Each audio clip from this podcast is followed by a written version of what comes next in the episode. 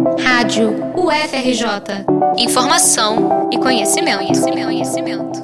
A liberação de agrotóxicos alcançou níveis inéditos no Brasil. No primeiro semestre de 2019, já foram 239 autorizações de novos produtos, um crescimento de 42%, segundo o levantamento do Greenpeace, em comparação com o mesmo período em governos anteriores.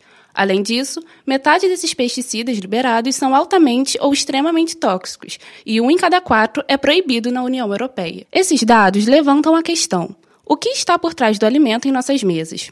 O pesquisador do grupo temático Saúde e Meio Ambiente, da Associação Brasileira de Saúde Coletiva, Abrasco, André Búrigo, destaca os impactos no sistema nervoso, neurológico e endócrino, resultando em doenças crônicas e agudas, impotência sexual, má formação congênita e abortos. A gente fala também que os impactos à saúde das pessoas têm muito a ver com o tipo de exposição também né? Porque tem pessoas que são expostas a partir da alimentação aos agrotóxicos, principalmente os consumidores nas cidades, né?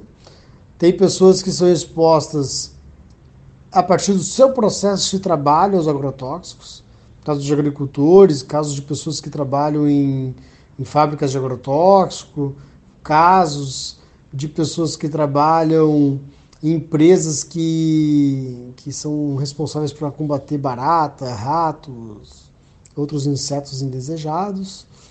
Enfim, no seu processo de trabalho estão expostos agrotóxicos. E existem as pessoas que são expostas via ambiental, ou seja, elas frequentam o ambiente que está contaminado por agrotóxico. O impacto se estende também para o meio ambiente, segundo o pesquisador. Então há pesquisas no Brasil mostrando que em regiões muito quentes com a evaporação da água que está no solo, agrotóxicos também volatizam, formando a água da chuva. Então, nós podemos ter agrotóxicos que persistem durante um longo período no ambiente, outros agrotóxicos que volatizam e que caem na forma da chuva.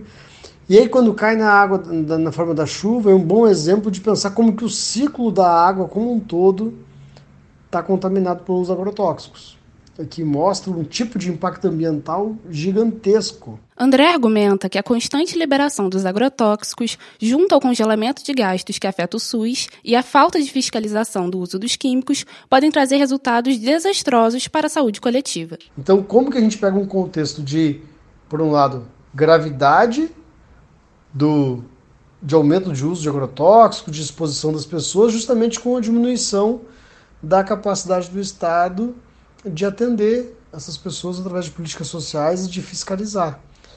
A gente costuma dizer que a gente está diante de um quadro de uso indiscriminado de agrotóxicos e as consequências disso virão imediatamente, mas virão principalmente em médio e longo prazo, porque as gerações que agora estão sendo contaminadas vão manifestar um conjunto de doenças nas próximas décadas justamente por essa exposição excessiva de agrotóxicos que a gente está vendo. De acordo com o dossiê da Abrasco, o Brasil ocupa, desde 2008, o posto de maior consumidor de agrotóxicos do mundo, e cerca de 70% dos alimentos frescos consumidos no país estão contaminados pelos pesticidas. No início do segundo semestre de 2019, mais 51 agrotóxicos foram liberados pelo governo. Reportagem de Eliana Bussinger para a Rádio FRJ.